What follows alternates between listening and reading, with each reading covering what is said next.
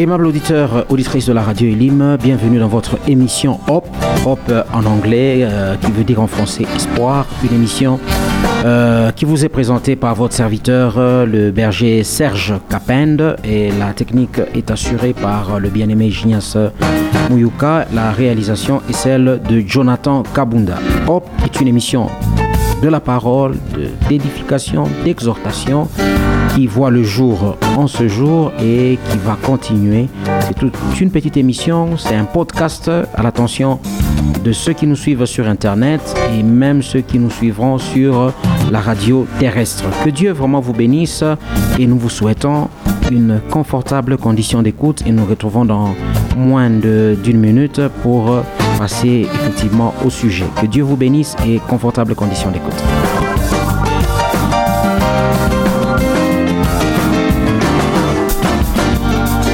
Encore une fois de plus, euh, merci euh, de partout vous pouvez suivre euh, cette émission. Hop, c'est une petite émission qui ne va que prendre 15 minutes.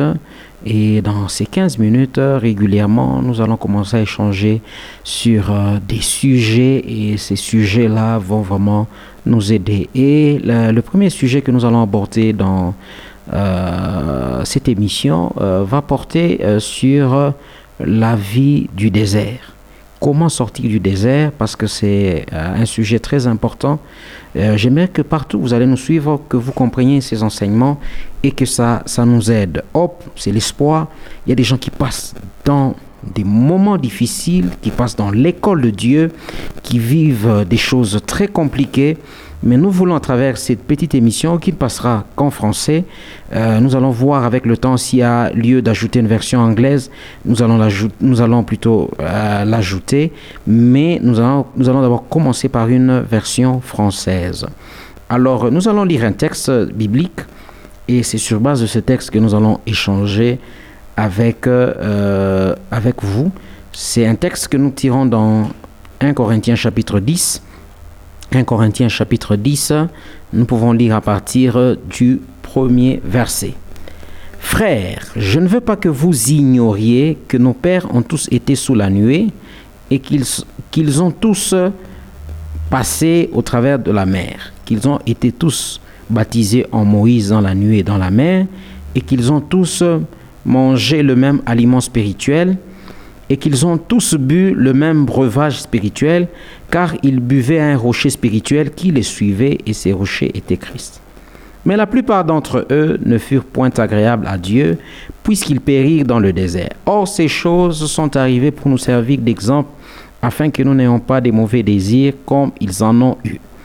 Ne devenez point idolâtres, comme quelques-uns d'eux, selon qu'il est écrit, le peuple s'assit pour manger, pour boire, puis ils s'élevaient pour se divertir. Ne nous livrons point à l'impudicité comme quelques-uns d'eux s'y livrèrent, de sorte qu'il en tomba 23 000 en un seul jour. N'étentons point le Seigneur comme le tentèrent quelques-uns d'eux qui périrent par les serpents?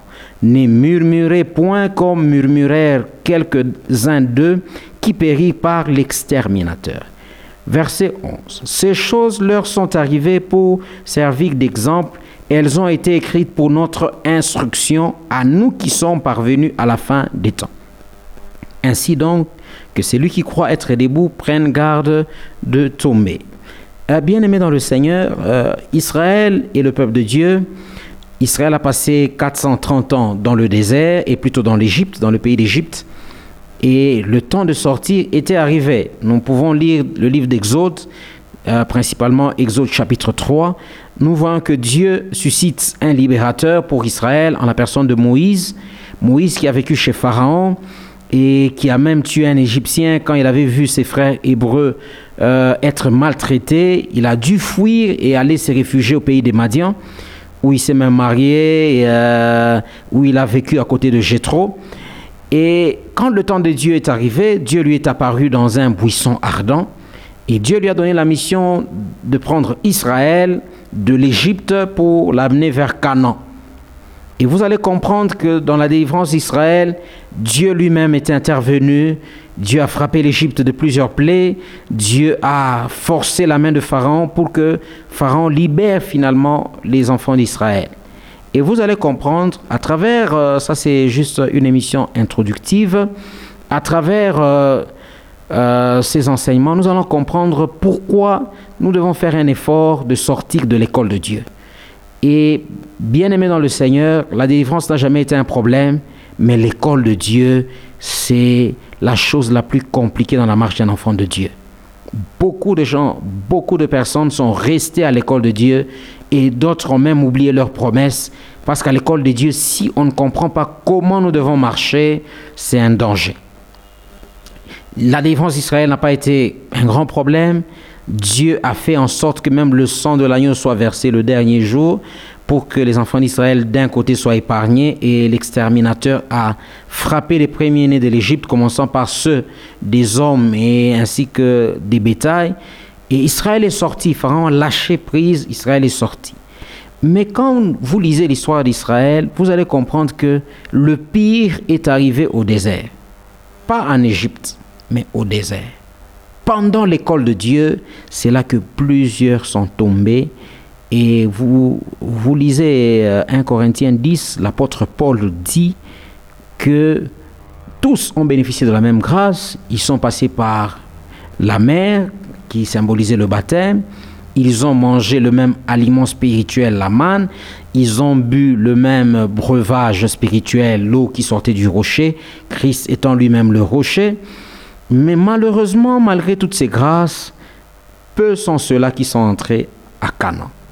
Et peu là, quand nous examinons les gens qui étaient de l'ancienne génération, les vieux, il n'y a que Josué et Caleb, il y a les jeunes, et il y a aussi les enfants qui sont nés dans le désert. Ce sont ceux-là qui sont entrés à Canaan. Mais toute l'ancienne génération, commençant par Moïse, Aaron, les, euh, euh, et tous les autres, la plupart ont été enterrés dans le désert.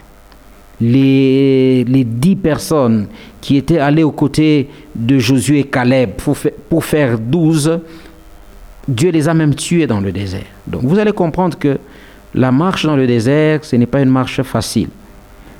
Le désert qui peut symboliser aujourd'hui l'école de Dieu, c'est pas facile.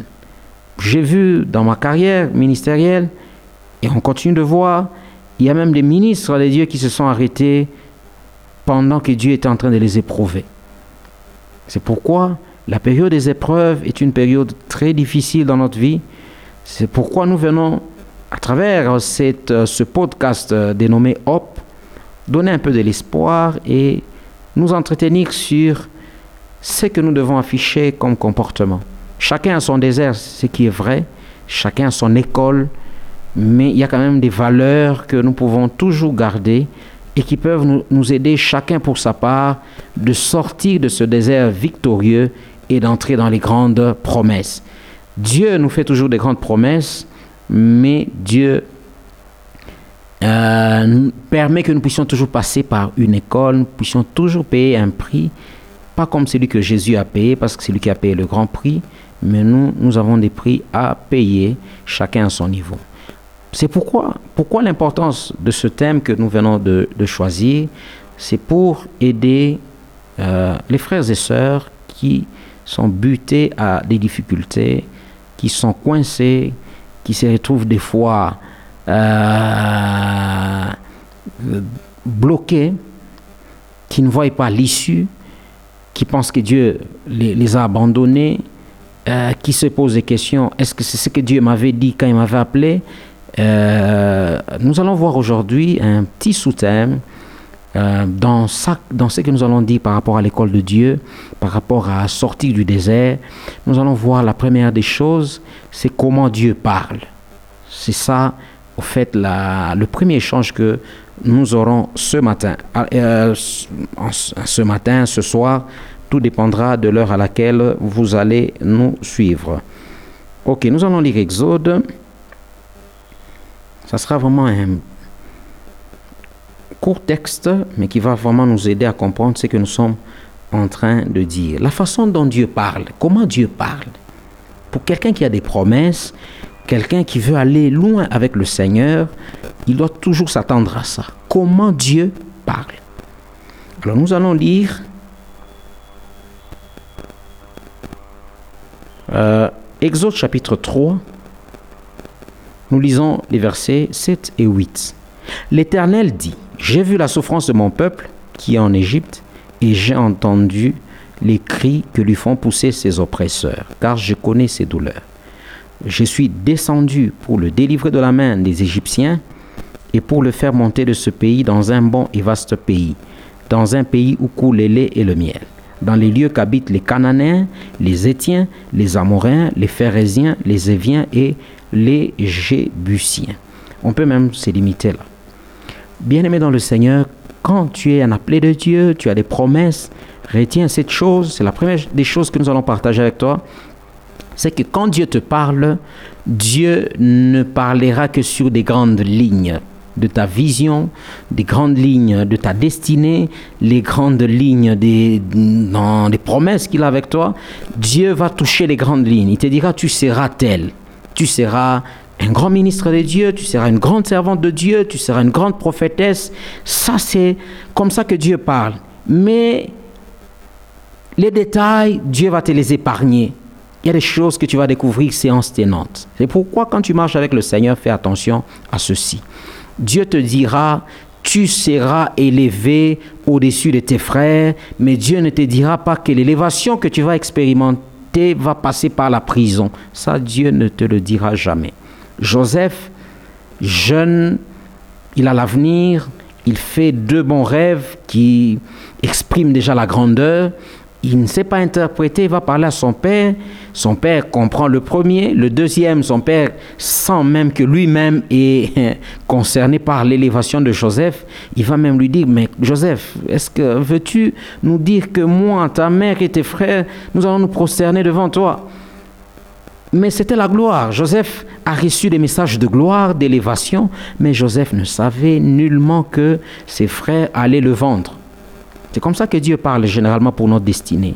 C'est pourquoi, bien aimé dans le Seigneur, nous devons faire attention à l'école de Dieu. Parce qu'il y a des moments où Dieu va t'éprouver, il ne te dira jamais qu'il t'éprouve. Ça, il faut que tu retiennes ça. Dieu parlera dans des grandes lignes.